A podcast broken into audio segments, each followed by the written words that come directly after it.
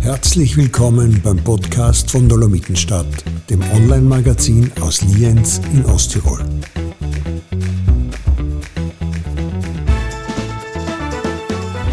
Liebe Dolomitenstadt-Zuhörerinnen und Zuhörer, herzlich willkommen zu einer neuen Folge unseres Podcasts.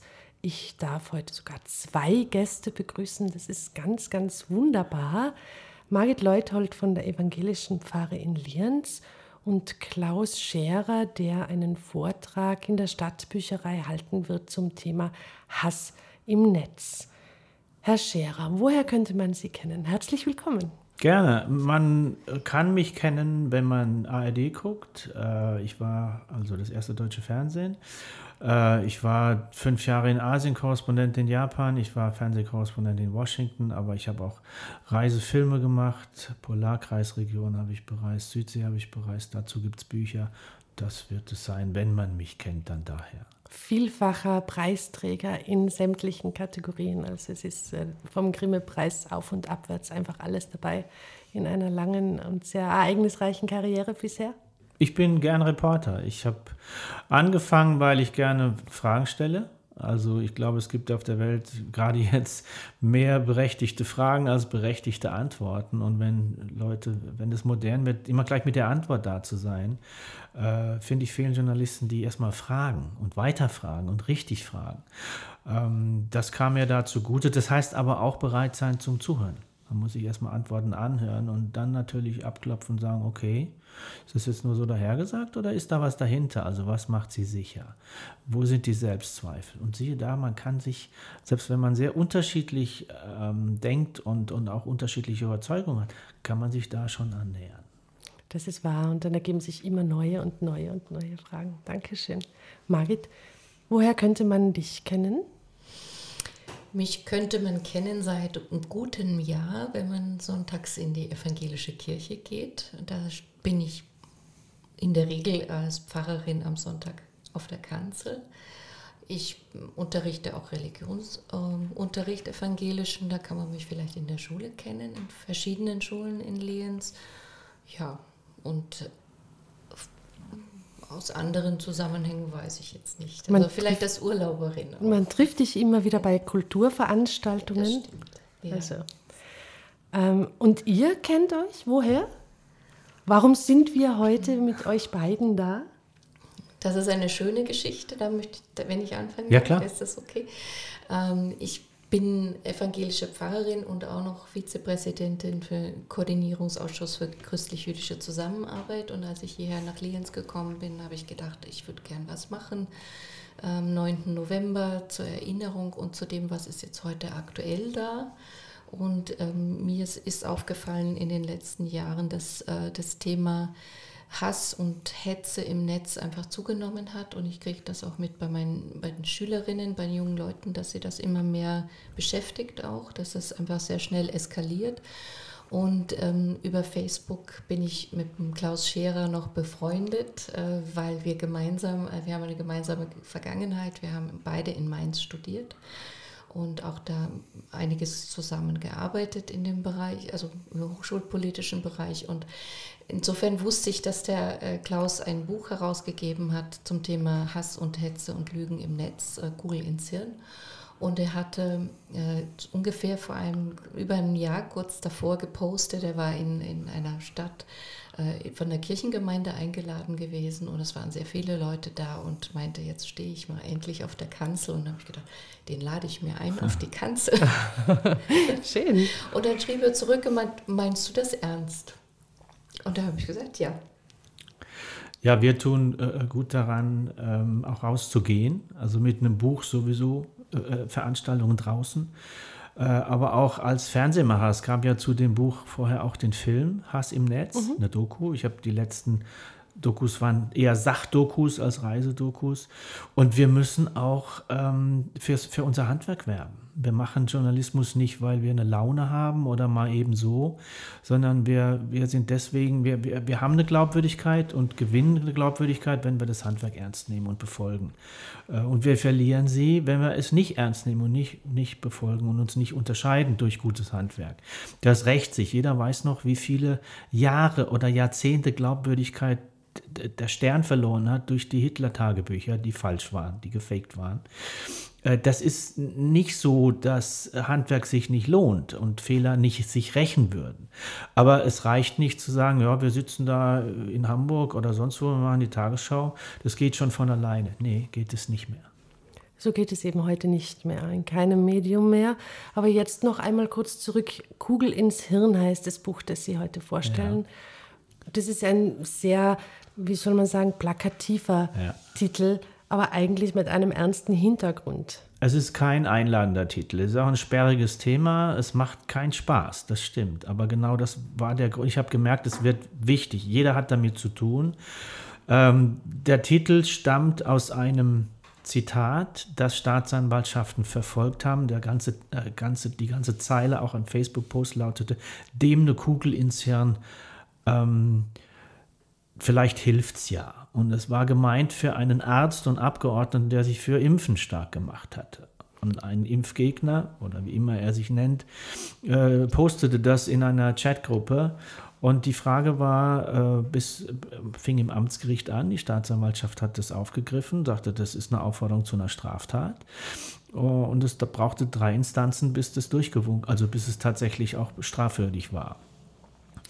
Und ich wollte aber nicht nur beschreiben, oh Gott, was gibt es jetzt alles und das wird ja immer schlimmer, äh, wie kommen wir denn bloß da raus? Ich finde, das Buch sollte dazu beitragen, dass wir uns endlich mal aus dieser Schockstarre lösen, weil alles angeblich so neu ist. Manches ist neu, aber nicht alles. Wir können eine Routine haben gegenüber Straftaten und äh, weil ein Rechtsstaat hat Mittel gegen Straftaten. Und ich wollte auch weg von den ewigen Selbstzweifeln, die nie aufhören. Wir müssen uns nicht immer fragen, oh Gott, wieso erreicht man diejenigen nicht mehr? Wieso lassen die sich nicht mehr überzeugen? Das kann man in dem Graubereich alles machen, aber es wird immer Straftäter geben, auch Böswillige, die sich nicht überzeugen lassen. Und ein Staatsanwalt oder ein Richter, wenn die Sachlage da ist, wenn die Beweislage da ist, wenn der Tatbestand erfüllt ist, dann wird der ein Urteil fällen. Und das ist auch okay so im Rechtsstaat, wenn das Urteil Bestand hat. Der wird nicht überlegen, ach, jetzt habe ich den ja gar nicht überzeugt. Ja, äh, wenn wir 100% Überzeugung wollen, erstens geht es nicht in der Demokratie, die ist immer vielstimmig, aber es gibt auch Regeln und zu denen kann man, die kann man durchsetzen, auch wenn es nicht 100% sind. Mhm. Sonst bräuchte man ja keine mhm. Regeln. Das ist gut, äh, Margit. Du hast gesagt, also das ganze Thema, um das es sich heute dreht, das ist Hass und Lügen im Netz. Und das ist auch ähm, der Untertitel des Buches. Und du hast gesagt, du merkst in deiner Arbeit, in deiner täglichen Arbeit mit Schülerinnen und Schülern, wie das schon zunimmt. Ist es, und jetzt die Frage an beide, ist es ein immer noch rechtsfreier Raum? Kann es sein, dass die Leute sich immer noch anonym fühlen, wenn sie andere im Netz beleidigen? Also es ist jetzt 2021 kein rechtsfreier Raum mehr, sondern es gibt ja ähm, auch in Österreich das Gesetz äh, gegen Hass im Netz. Und wir haben in der evangelischen Kirche schon vorher, 2017, äh, versucht, das Thema äh, Hass im Netz oder verletzende Sprache im Netz ein Stückchen wieder herunterzuholen. Es ist ein Teil von, von Beginn von Eskalation von Konflikten ist sozusagen nicht auf die eigene Sprache zu achten und zu sehr äh, verletzende Rede ist keine spitze Zunge und ist auch keine Satire, sondern das ist der, die Vorbereitung von Taten, die dann kommen. Und jetzt aus einem, äh, ich sage jetzt im christlichen Hintergrund heraus, ist ja das Hüte deine Zunge, denn aus ihr kommt letztendlich das, also das, was uns verletzt und was böse ist, auch heraus. Und das, dieses Anfang ist immer ein Wort, der das verletzen soll. Und ähm, es gibt, seit es dem, das Netz äh, existiert, diese Vorstellung, weil ich mein Gegenüber nicht sehe, weil ich da nur ein, vielleicht einen, äh, einen erfundenen Namen hinschreibe, so wie ich mich benenne, dass ich dann nicht die Person bin, die dafür Verantwortung übernehmen äh, muss. Aber das äh, ist einfach nicht so und es ist ähm, eine neue Form, dass mit, mit Influencern, mit Personen, die außerhalb sagen, trau dich doch was im Netz und trau dich doch was im Netz, dass dann Sprache fast wie, wie eine Waffe verwendet wird. Und dass wir das wieder herunterholen und sagen, es ist eben kein rechtsfreier Raum, es ist kein Raum, wo Verletzungen nicht stattfinden, sondern das ist etwas, was ernst zu nehmen ist und gleichzeitig auch zu sagen, wir können uns auch wieder zurücknehmen. Wir müssen nicht die Eskalation mitmachen, sondern wir können auch wieder zurückgehen und sagen, was meinst du damit, wenn du das sagst? Meinst du das wirklich? Ist das wirklich dein Ziel, diesen anderen Menschen ganz umzubringen und in das Leben zu nehmen? Dann ist das eine Straftat. Ja, bei, bei diesem speziellen Beispiel Kugel ins Hirn, da ging es ja lange Zeit darum, dass die erste Richterin es nicht als Straftat wertete, weil sie gesagt hat, naja, es fällt irgendwo noch in den Bereich der freien Meinungsäußerung und ist ja gar nicht so schlimm gemeint und was weiß ich, konjunktiv und ach, ja, alles sowas, bis dann ähm, das wieder verworfen wurde. Es ging nochmal an die gleiche Richterin zurück, ja. die das gleiche Urteil natürlich auch noch einmal fällte, bis dann in der dritten Instanz was rauskam. Das war in Osnabrück am Landgericht und der Richter, also die Argumentation des Amtsgerichts war, der, der Beschuldigte hat sich dann in der Einlassung, in der Hauptverhandlung, hat er gesagt, er, hätte, er wollte den nur verbal wachrütteln. Das war sein Argument, er, dem eine Kugel ins Hirn, vielleicht hilft es ja. Er hätte das als Wachrütteln gemeint. Äh, und das war so die Formulierung, mit der die Richterin ihn dann rausließ, zweimal der äh, Richter am, am äh, Oberlandesgericht in, äh, in Osnabrück sagte, äh, hat den Kopf geschüttelt, sagte, mit einer Kugel im Hirn bin ich meistens oder ist man meistens tot und nicht wach. Also dem genügte ein Satz, um dieses, ich sag mal, überhitzte Netz, ein cooler Satz, Ende. Der hat das wieder gerade gerückt. Und das hat Bestand, das Urteil. Und es waren einige Urteile in, in in den zwei, drei Jahren, die das Buch abdeckt. In, in, manche Prozesse dauern ja sehr lang, wenn sie durch Instanzen gehen. Äh, und da hat sich einiges gedreht. Der Konjunktiv war lange die Ausrede für Leute, die bewusst auch scharf machen, die sagen, wenn ich Reichskanzler wäre, dann würde ich den und den das und das. Attila Hildmann. Attila Hildmann. War sein Persilschein, wenn ich, er sagte dann natürlich, ich bin es ja nicht. Ich habe ja nur gesagt, wenn. Ne? Nun, die Rechtsprechung mittlerweile sagt eher, es reicht, äh, die, die, die, Argumentation ist ja, wenn ein Dritter, der das liest, sich aufgefordert fühlt, diese Straftat durchzuführen, also jemanden umzubringen beispielsweise, dann reicht das als, ähm, als Tatbestand, weil das Risiko da ist, dass, dass das ein Dritter so versteht. Und da spielt es keine Rolle, ob das konjunktiv war oder nicht konjunktiv. Äh, und bei vielen Posts, die man gerade in dem Milieu liest, hat man auch nicht den Eindruck, als wären da Leute am Werk, die zwischen Konjunktiv und Indikativ groß unterscheiden, weil sie äh, da sowieso sich nicht so zu Hause fühlen. Also das hat sich gedreht. Und nochmal zu der Frage, ist das ein rechtsfreier Raum? Wir kommen tatsächlich daher. Äh, das Internet da hatte Frau Merkel vielleicht mehr Recht, als wir damals dachten, als wir sie auslachten. Sie sagte, das Internet ist ja Neuland für uns ist es in vielen Bereichen bis heute. Und es geht nicht von heute auf morgen, sondern es dauert Jahre, wenn nicht Jahrzehnte, neues Regelwerk zu etablieren. Das gilt für die Täter, für die Beschuldigten, die sich manchmal, wir hatten Aktenordner mit strafbaren Zitaten von einzelnen Tätern, Aktenordner gefüllt von Staatsanwaltschaften, die setzten sich nachts vor ihren Laptop und ließen sozusagen die Sau raus, wenn man es mal so sagen will, den Hass raus. Tagsüber waren das die nettesten Nachbarn. Wie geht das zusammen? Weil sie denken, sie sind anonym, weil sie denken, es merkt gar keiner, außer vielleicht den zwei, dreien in der Chatgruppe, obwohl sie öffentlich auftreten auf öffentlichen Plattformen. Aber auch seitens von Staatsanwaltschaften war es lange so, die sagten, ja, wir wollen richtige Verbrecher jagen, nicht jemand, der da irgendwas liked im Netz. Und es brauchte ein, zwei e echte Kopfschüsse auf Walter Lübcke zum Beispiel in Hessen äh, oder an der Tankstelle in Ida Oberstein wegen einer Corona-Maske. Das waren Leute, die sich im Netz radikalisiert hatten. Und so, dann gab es ein neues Gesetz, gibt es hier auch. Das sind alles Schritte, die dahin führen zu sagen, wir müssen dort aktiver sein. Wir müssen das ernst nehmen. Es ist A, Teil der Wirklichkeit. Eine Beleidigung dort ist eine Beleidigung, so wie auf dem Marktplatz auch. Das Gute da ist, die Beweise sind gleich da. Ein Screenshot oder ein, äh, ähm, ne, ne, ein Post öffentlich ist, ist belegbar. Äh, und es muss sich etablieren, dass auch dort Leute was riskieren. Wenn ich zu schnell fahre, riskiere ich einen Strafzettel. Ich werde nicht immer erwischt und ich kann auch sagen, kümmert mich nicht.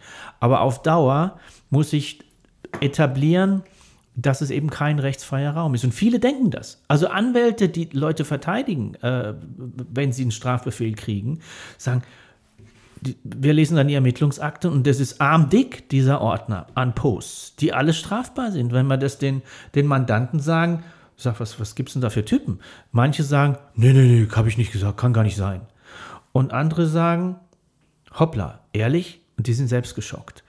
Also da ist viel Neuland im Spiel und viel Lern bei Lernwilligen allemal. Es gibt natürlich Trolle, es gibt Propaganda, die genau das soll, aufpeitschen, polarisieren, emotionalisieren, die Wahrheit vernebeln durch verschiedene Wahrheits- und Lügenvarianten, all das auch. Aber ähm, Routine und dafür wirbt das Buch. Wir müssen hin, uns wieder Routine anzueignen, wenn wir, wenn wir Falschnachrichten nicht mehr Fake News nennen, was ja auf alle News abstrahlt als Generalverdacht, sondern sagen, wir reden über Propaganda. Es gab früher auch Propaganda. Wir wussten, was Propaganda ist. Sie ist gelogen, sie nutzt jemanden.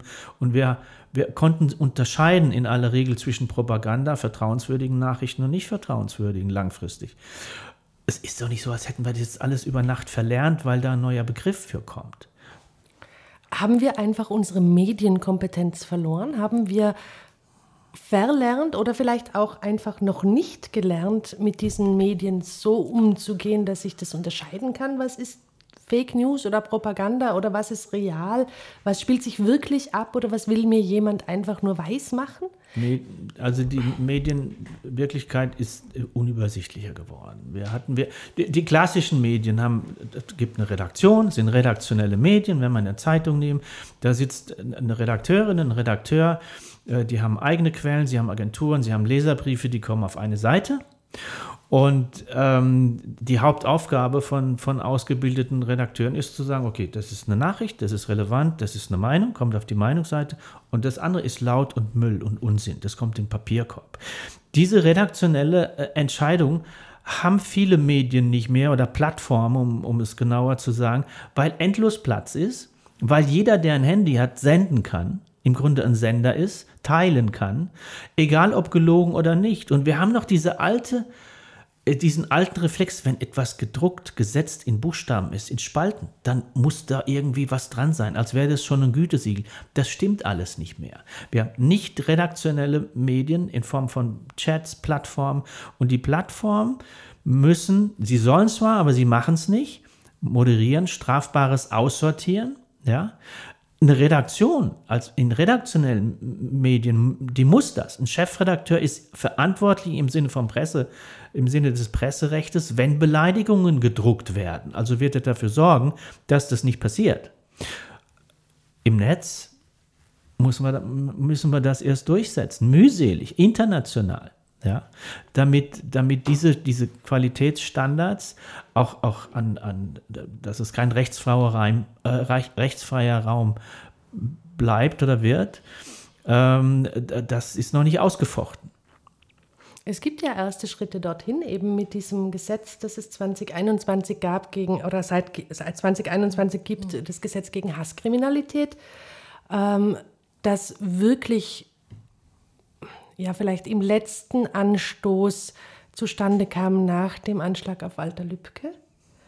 Ähm, aber ist es nicht schneller, effektiver vielleicht, wenn wir unseren Kindern und unseren Schülern beibringen, ähm, zu unterscheiden, wenn wir Medienkompetenz als solche lehren? Margot, was würdest du? Also einmal äh, das 2021, das Gesetz ist in Österreich äh, erschienen, nicht auf Reaktion von Walter Lübcke nur, sondern als eine Reaktion darauf, dass sich Frauen gewehrt haben, weil sie im Netz äh, ganz stark auch ähm, man muss sagen, sexistisch angegangen sind. Also das ist tatsächlich ein, ein Prozess auch in Österreich gewesen. Und ja, in der Schule ist es ganz wichtig und das wird auch äh, unterrichtet, das wird auch sehr stark wahrgenommen, Medienkompetenz und vor allen Dingen auch Quellenkritik zu machen. Also zu wissen, was ist denn, was, wo kann ich denn etwas mehr vertrauen darauf? Wenn wir heute ähm, etwas fragen, dann gehe ich hin ins Handy und äh, schreibe die, die Frage rein und dann lese ich Wikipedia-Eintrag. Und ob der Wikipedia-Eintrag stimmt oder wer den geschrieben hat, das ist dann schon die nächste Frage. Also sozusagen, ist, das, ist die Quelle vertraulich? Das eine ist zu sagen, wir machen das groß weit auf, wir machen, nutzen das Web als Open Source, ja, dass auch große Bibliotheken ihre ähm, Dokumente ins Netz stellen und wir dadurch ganz viel erfahren können und viel Wissen generieren können. Das mache ich auch im biblischen Bereich mit meinen Schülerinnen. Wir haben äh, verschiedene Bibelübersetzungen, über die wir dran gehen können.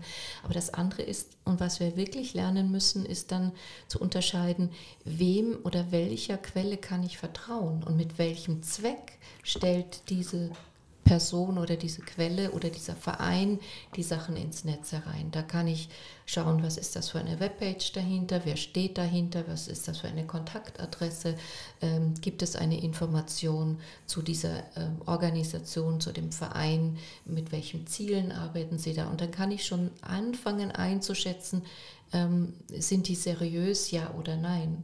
Ja. Und wenn, wenn das jemand ist, der sich, ich sage jetzt mal, eine Kamera auf den Kopf äh, setzt und dann äh, durch die Gegend geht, dann weiß ich, das ist eine Einzelperson, die erzählt jetzt ihre Meinung. Aber die Meinung ist noch lange nicht die Wahrheit oder das Richtige. Und es gibt verschiedene Meinungen, aber es gibt Meinungen, denen kann ich aus Argumenten mehr folgen und anderen aus Argumenten weniger folgen.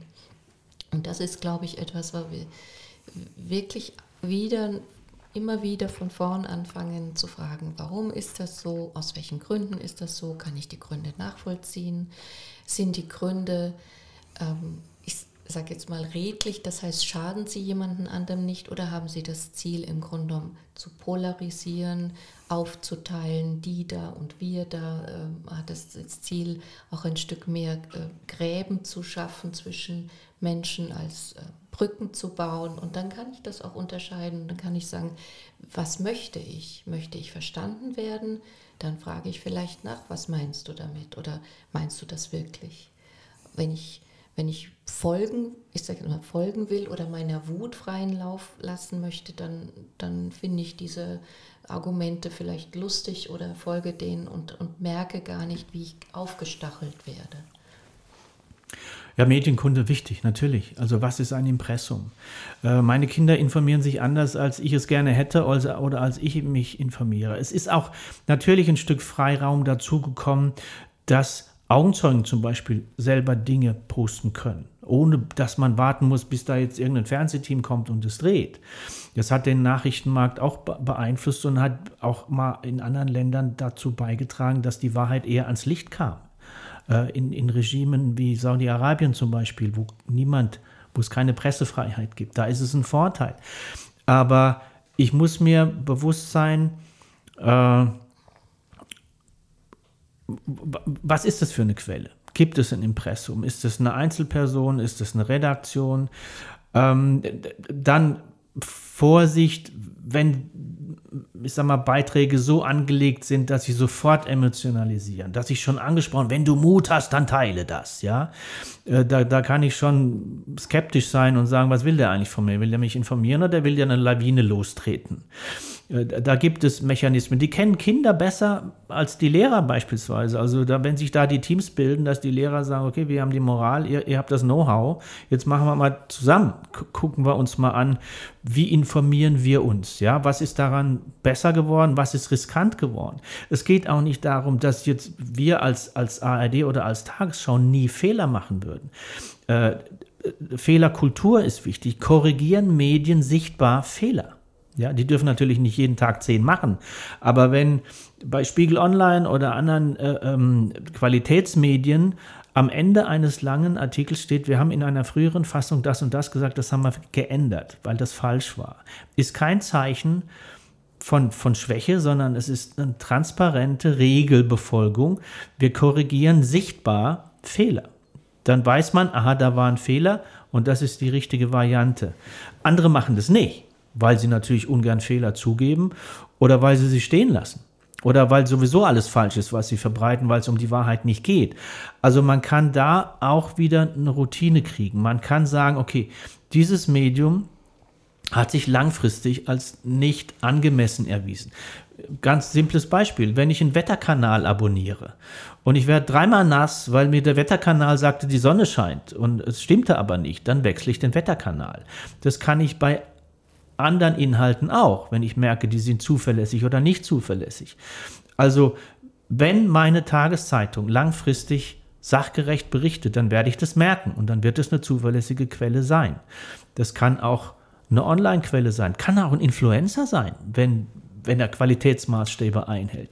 Aber wenn ich nur gefangen werde, um mich auf eine Seite zu schlagen, sofort mich in, in, in einen Graben zu begeben mit anderen, dann ist es verdächtig. Und das, das dient oder das führt natürlich dazu, dass gar keine Auseinandersetzung mehr stattfindet, keine Selbstzweifel mehr da sind, nur noch die einen gegen die anderen, die Polarisierung und, und vielleicht sogar mit dem Ziel, wenn es um fremde Trolle geht, das so hoch zu peitschen, dass die ganze Demokratie als Quasselbude oder als, als nicht funktionierend äh, dann dasteht. Das, ähm, das gibt es auch. Und das, das, Fatale, das ist wirklich neu, das findet dann nicht mehr im Hinterzimmer einer Kneipe statt. Das, da hatten wir Routine, wir wussten, dass es das gibt, sondern es ist vernetzt und ähm, die Algorithmen der Plattform befeuern das noch, weil ich dann auch das am ehesten neu dazu äh, auf meine Timeline bekomme, was dann zu mir passt. Ja, und, und äh, ich dann auch noch auf das eine oder das andere Lager äh, mich konzentriere, als gäbe es hier nur noch äh, Konfrontation. Die Algorithmen funktionieren ja so, dass wenn man sich einmal was ansieht oder anhört, ähm, ab einer gewissen Länge, dann bekommt man das das nächste Mal wieder vorgeschlagen. Zwei davon. Und das nächste Mal dann vier davon und das nächste Mal dann acht davon. Und plötzlich ist die komplette ähm, Seite voll mit genau diesem Thema, das ich mir einmal angesehen habe, mit ganz wenigen Hundevideos dazwischen oder Bitte mal. Ja, da haben wir meine, ich habe das meinen Schülerinnen und Schülern auch gesagt und die haben gesagt, na dann kann ich oben bei der Suchfunktion was anderes eingeben und dann ist es wieder weg. Also die können sich, äh, ich habe so den Eindruck gehabt, sie können sich damit auch inzwischen auch umgehen. Also dass wenn was zu häufig erscheint, dass sie sich wieder sehr schnell wegklicken können. Mhm. Da war ich dann ganz beruhigt. Was ich aber gemerkt habe, und das finde ich ähm, wichtig, diese Fragen, also als junger Mensch habe ich ja immer Fragen und, und habe auch ein bisschen Angst, also oder habe Gefühle, die ich auch wiederfinden möchte im Netz oder dass mir da was angeboten wird. Und wenn ähm, Personen aber mir letztendlich meine Angst verstärken, meine Frage dann dabei ist immer, was du liest, fördert das dein Wohlbefinden? Fördert das auch, ist es lebensfördernd? Hilft das dir in deinem Leben oder oder macht es dich noch weiter ängstlich? Also macht es, zieht es dich runter und danach entscheide, was gut ist, was gut passt und was richtig ist. Weil was lebensfördernd ist, das wird nicht in Hass ausbrechen. Ja, aber man fühlt sich ja in einem gewissen Maße dort abgeholt. Also man hat eine Meinung zu einem mhm. Thema, egal was weiß ich, um beim Impfen zu bleiben oder bei einer Wahl oder was auch immer. Man hat eine gewisse Meinung zu einem Thema und fühlt sich dann ja dort abgeholt von diesen Beiträgen. Ach schau, da gibt es ja noch viele andere, die denken auch so wie ich. Und siehst du, ich habe ja recht, weil die haben ja, die denken das ja auch. Das ist ja okay, wenn es um Meinung geht. Wenn aber äh, Meinung und Fakten verwechselt werden. Ne? Ich bin nun mal der Meinung, die Erde ist eine Scheibe. Ja? Äh, dann mache ich mich angreifbar zurecht, weil das ist empirisch widerlegbar. Und wenn das egal wird, dann haben wir im Grunde wieder Glaubenskriege, dann haben wir wieder Mittelalter. Also die, die Aufklärung hatte ja genau den Grund zu sagen, wir müssen mal hin zu äh, Dingen, die nachprüfbar sind. Und das Digitale ermöglicht natürlich, ähm, den Anbietern, wenn ich gerne Kirschen esse, dann wird mir anderes Obst angeboten zum Einkaufen. Wenn es um Fakten und Wahrheiten geht ähm, und ich kriege bei einer Google-Suche ein anderes Ergebnis als andere, die den gleichen Begriff suchen, weil ich andere Sehgewohnheiten, Lesegewohnheiten und so weiter. Das heißt, auch Wahrheit wird dann segmentiert nah an der Meinung. Und dadurch, dass es halt viele sind und nicht nur das Hinterzimmer in der Kneipe, gab es ja Milieus auch, äh, ich, kann ich immer den Eindruck haben, ich bin ja nicht allein. Ich werde auch mit der Wahrheit, dass die Erde eine Scheibe ist, genug Leute finden, dass ich den Eindruck habe, ja, ja, bin ja nicht allein. Die lügen alle. Ja? Und das, dann wird es wirklich gefährlich, weil ähm, dann, dann geht alles. Und Propagandisten, Fake News, die dann verbreiten, äh, als Putin beispielsweise die Krim besetzt hat, hat er sechs Wochen gesagt, sind nicht meine Leute. Die Uniformen haben keine Aufnäher, das sind Freiwillige, wir wissen es nicht. Natürlich wusste er es. Sechs Wochen später, als die Krim annektiert war, sagte er, ja, ja, waren meine Leute, haben eine gute Arbeit gemacht. In diesen sechs Wochen war alles auf dem Markt. Stimmt, stimmt nicht. 17 Varianten, wer das sein könnte. Äh, und nach unseren Regeln verbreiten wir natürlich auch, so sagt das Handwerk, was wir nicht wissen, zitieren wir im Konjunktiv, die Position des Kreml. Und der, der hat die Zeit schlichtweg genutzt. Ähm, und der Effekt, wir haben das in anderen Beispielen auch, ich bin nicht so sicher, was jetzt was stimmt jetzt. Sechs Wochen hat die Welt stillgehalten, weil man es nicht wusste. Später wusste man es wieder, aber es gab einen gewissen Anteil von Leuten, die sagen, oh, vielleicht hat er ja doch recht. Gibt ja, es ist ja so unübersichtlich. Und man muss Propaganda nicht glauben. Haupt, ein Ziel von Propaganda ist, dass man die eigene Position vielleicht gar nicht mehr glaubt. Ja? Es gab ein schönes Beispiel von einem ähm, früheren Redenschreiber eines US-Präsidenten, ein Republikaner, der über Trump geschrieben hat. Äh, das ist wie wenn der Mathelehrer sagt, 2 plus 2 ist 5. Und man sagt, Moment, 4. Und sagt, nee, 5 äh, war eine Lüge, 4 stimmt. Es geht nicht darum, dass man jetzt 5 glaubt. Es reicht schon als Nutzen von Propaganda, wenn man nicht mehr ganz so sicher ist, ob es 4 war. Der Effekt ist schon enorm. Ja, um, um Leute zu verunsichern, Gesellschaften zu verunsichern, alles für legitim und wahr zu erklären. Trump sagte, ich hatte mehr Zuschauer bei der Inauguration als Obama. Es war nachweisbar, dass es nicht stimmt. Alternative Wahrheiten. Ja? Ähm, in, der, in der Grundgesamtheit von Millionen wird es Leute geben, die sagen, oh, hat das schon recht. Ne? Die anderen lügen doch auch und Politiker lügen doch alle das ist dieser Effekt von, ich mache meine eigene Wahrheit auf, ich habe ja genug Rückhalt und mehr brauche ich nicht. Und äh, dann wird Wahrheit zu einer völligen beliebigen, völlig beliebigen Größe, so wie, wie Meinung eben auch. Und es ist nicht das Gleiche. Meinung ist legitim, aber man darf es nicht verwechseln mit, mit Tatsachen. Was wären jetzt so diese klassischen oder diese hm, Plattformen, wo ihr sagen würdet, die sind ganz gefährlich? Also da verpasst man gleich einmal, dass man irgendwie beeinflusst wird.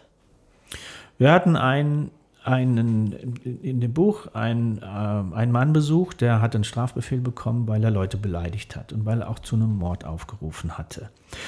Ähm, in dessen Handy, also wir haben den ja gefunden, der hat auf Facebook gepostet, deswegen haben wir ihn dann auch lokalisiert.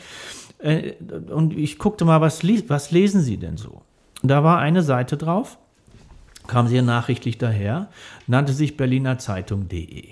Doch, doch. Und dann dachte, ja, der liest eine Qualitätszeitung. Ja, Gibt's so, ja, ne? Ja. So, dann gehen wir runter ins und es war alles sehr völkisch gehalten. Also da waren schon heftige Schlagzeilen dabei, ne? Aber schön sortiert und, und mit diesem Zeitungskopf.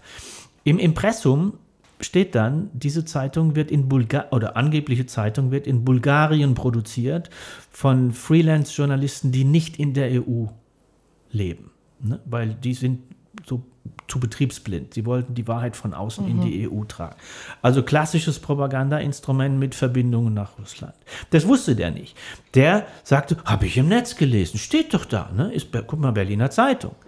Das wurde ihm geteilt, er hat es er hat das nicht hinterfragt, passte ja, war eh das, was er so dachte. Eben, der fühlte sich ja, abgeholt. Ja, und wurde, wurde bestätigt in, in Chatgruppen und so weiter und dann verliert sich das. Ne?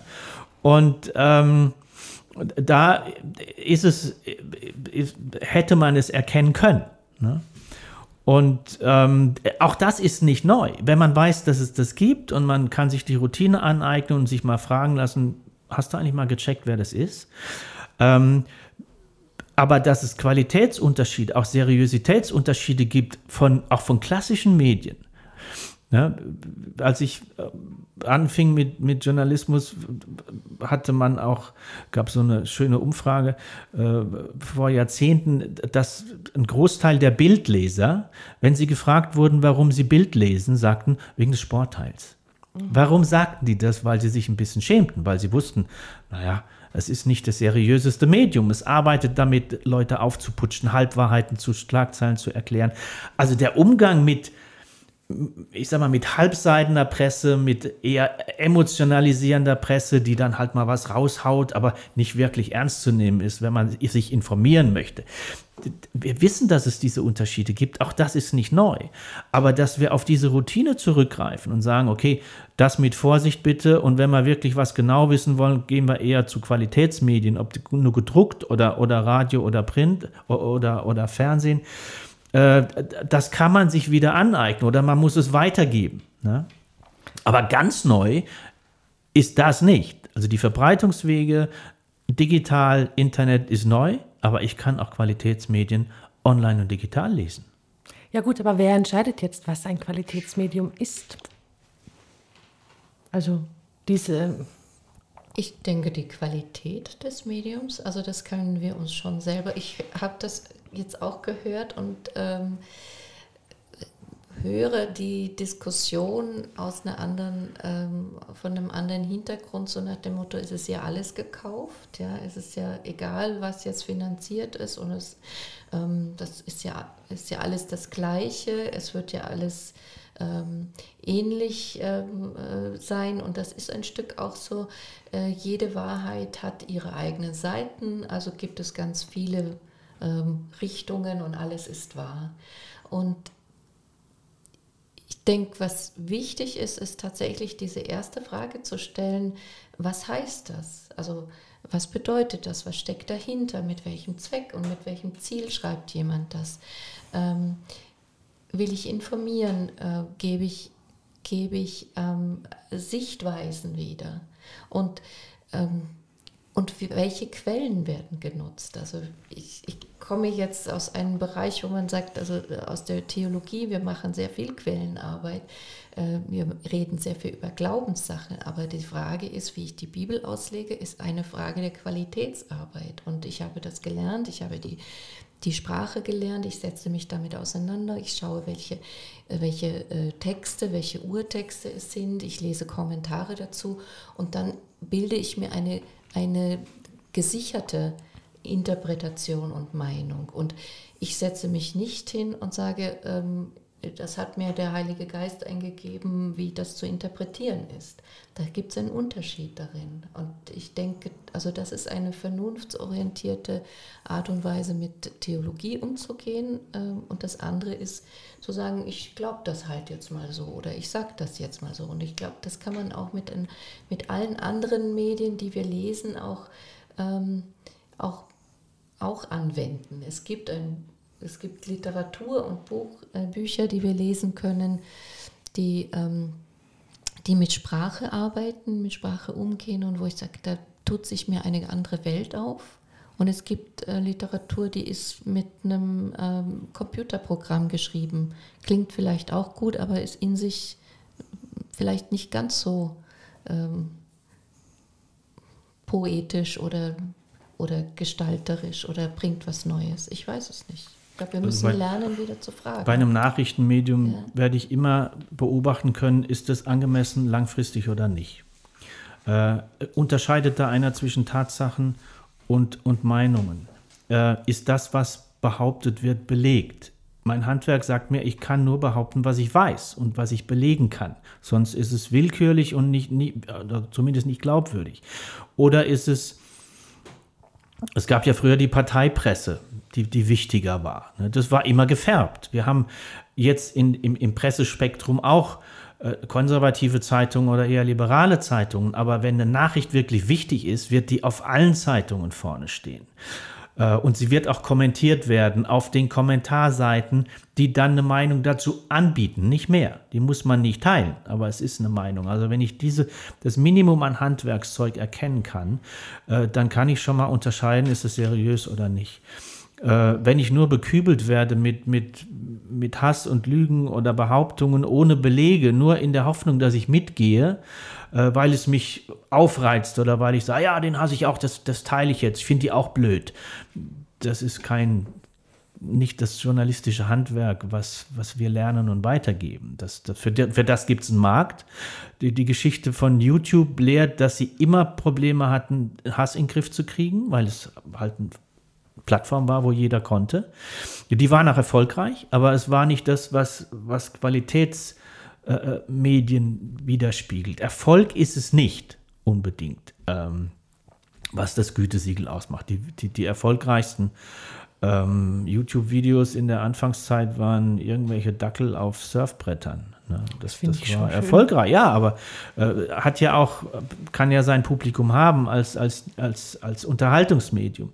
Nur wenn ich ich sag mal, mit gleichen Mitteln Wahrheiten verbreite und Leute einfach beschimpfe. Donald Trump hat das ja gemacht und er kam bis in die Nachrichten, weil wir es zu spät gemerkt haben.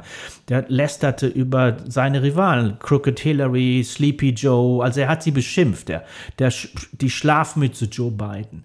Und es machte den Weg bis in die Nachrichten statt, dass nach ihm seine, er, er, beleidigt seine, seine Mitbewerber. Ja? Äh, man hat ihm die Plattform geboten, ähm, mit einer Wortwahl, die eigentlich nicht in die Nachrichten gehört, äh, Wahlkampf zu machen. Ja. Äh, oder auch Lügen zu verbreiten. Wir haben uns schwer getan. Die New York Times hatte eine lange Debatte geführt, ob man Lügen von Politikern auch Lügen nennen muss. Oder nur dann sagt, das sagt der Präsident und die Opposition sagt, äh, hält dagegen. Oder müssen wir äh, innerhalb unseres Handwerks sagen, dass er behauptet zwar immer noch, dass er die Wahl gewonnen hätte, aber es stimmt nicht. Ja? Wir, wir tun auch gut daran zu sagen, äh, es ist kein Konflikt zwischen Russland und der Ukraine, dass wir irgendwann vergessen, wie das anfing, sondern wir sagen immer noch, es ist ein russischer Angriffskrieg auf die Ukraine. Ja, wir müssen nicht, das ist eine Tatsachenbeschreibung. Wir müssen nicht so weit gehen und sagen, der brutale Angriff, manche machen das ja und sagen, der brutale Terroranschlag, wo ich sagen würde, wenn es ein Terroranschlag war, wofür es Kriterien gibt, da muss ich den nicht sicherheitshalber noch brutal nennen, weil einen nicht brutalen Terroranschlag gibt es nicht. Also wenn Terror, dann brutal. Äh, das ist Handwerk. Sprache ist wichtig. Und, und wenn wir die verwässern, dann ist in der Tat alles möglich. Also es gibt, es gibt Handwerk äh, und es gibt Qualitätsmedien. Und ich würde aber immer auch sagen, der Zeitfaktor spielt eine Rolle. Siehe Stern. Wenn es auf Dauer angemessen war und uns kann man verklagen, ein Chefredakteur einer seriösen Zeitung muss gerade stehen für Fehler im Blatt. Äh, das, das ist nicht mal eben äh, Glück, wenn, wenn ein, seriös, ein, seriöses Medium seriös bleibt, sondern das muss das Handwerk, äh, muss, muss Kritik und auch Klagen standhalten, also fe möglichst fehlerfrei sein sitzen wir da nicht vielleicht auf einem sehr hohen Ross, wenn wir da hinunterschauen und sagen, ja Leute, ihr müsst jetzt alle, alle Quellen überprüfen und es ist in eurer Verantwortung auch noch das Impressum zu hinterfragen und also wenn die New York Times etwas schreibt, dann kriegen wie viele Prozent der Bevölkerung das mit? Gemessen an, ich weiß nicht, anderen Medien, anderen Plattformen, müssten wir nicht einen Ansatz finden, der mehr Prozent der Bevölkerung als Ganzes erreicht? Naja, was heißt, was heißt hohes Ross? Es geht um ein hohes Gut. Es geht um Glaubwürdigkeit und es geht auch um die Funktionsweise von Demokratie. Es geht um Inf Informationen, mit der Hilfe äh, äh, wir Entscheidungen treffen. Äh, ich kann auch sagen, die Konsumenten sitzen auf hohem Ross, wenn sie jeden niederbrüllen und sagen Lügenpresse. Das ist ein sehr hohes Ross und auch sehr selbstgerecht äh, und verkennt auch, ich sag mal, die, die Arbeit, die sich, die sich seriöse Journalisten machen.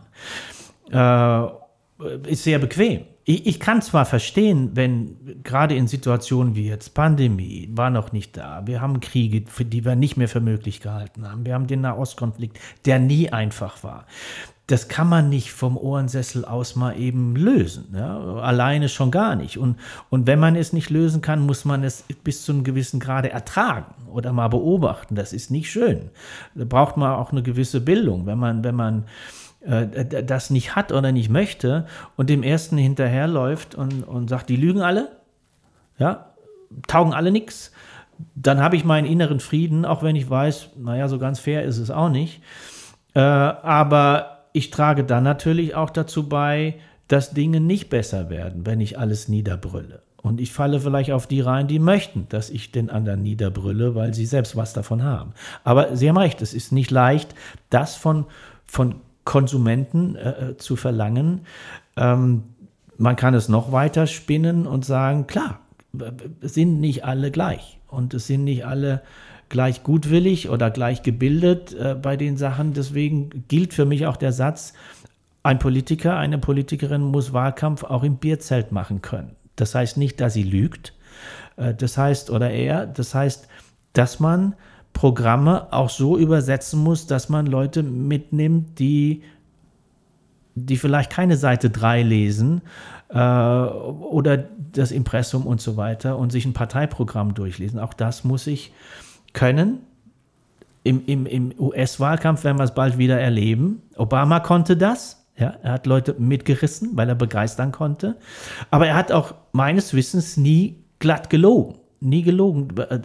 Und da war alle Gegner sagen, ja, ist ein integrer Kerl, äh, guter Vater, netter Ehemann, also keine Skandale. Ja.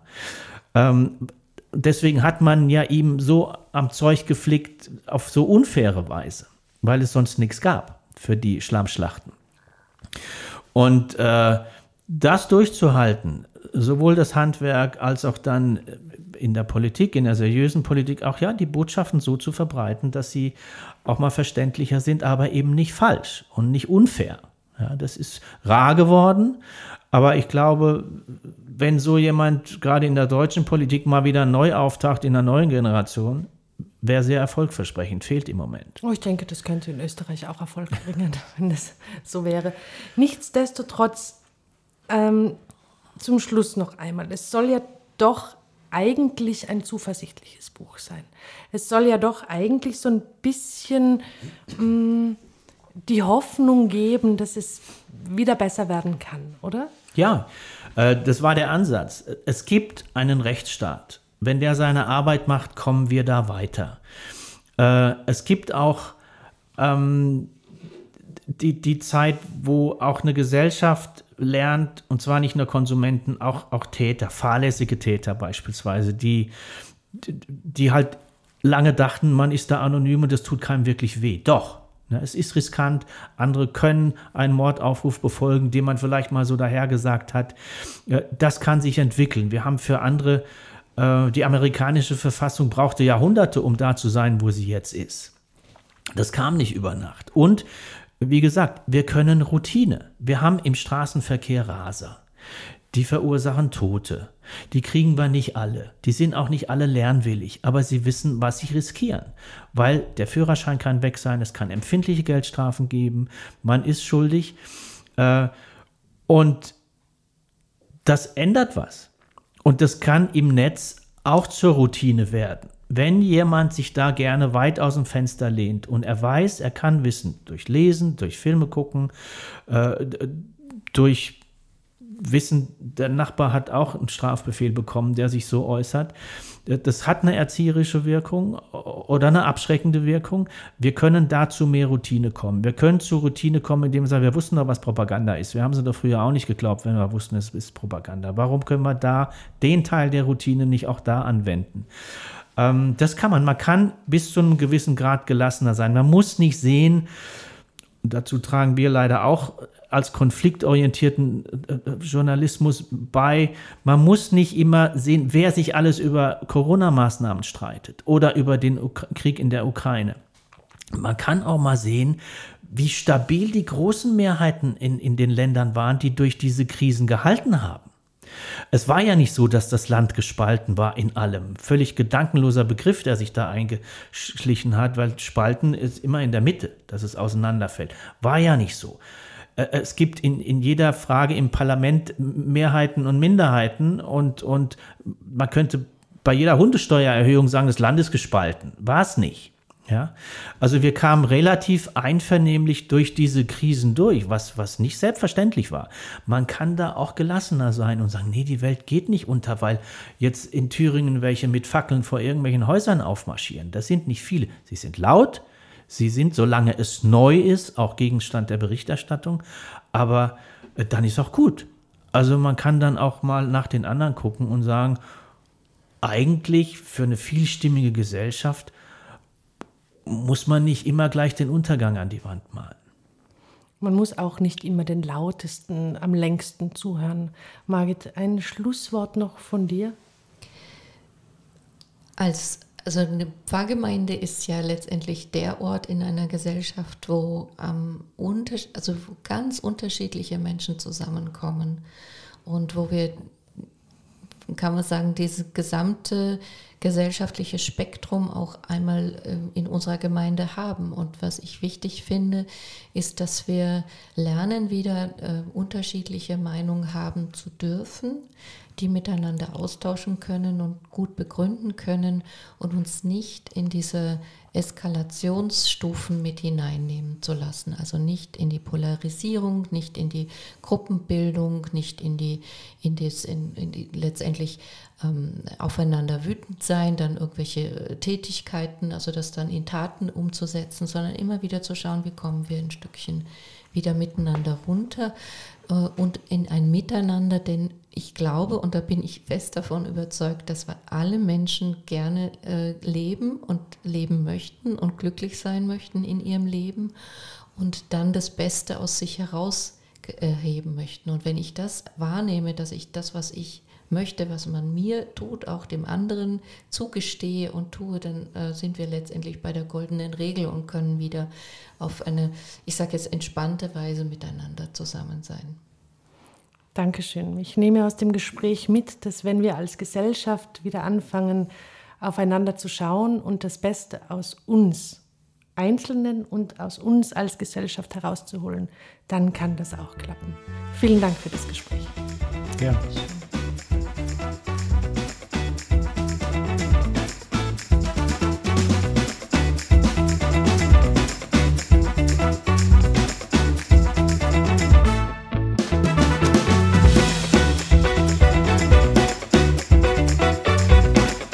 Sie hörten einen Podcast von Dolomitenstadt.at, dem Online-Magazin aus Lienz in Osttirol.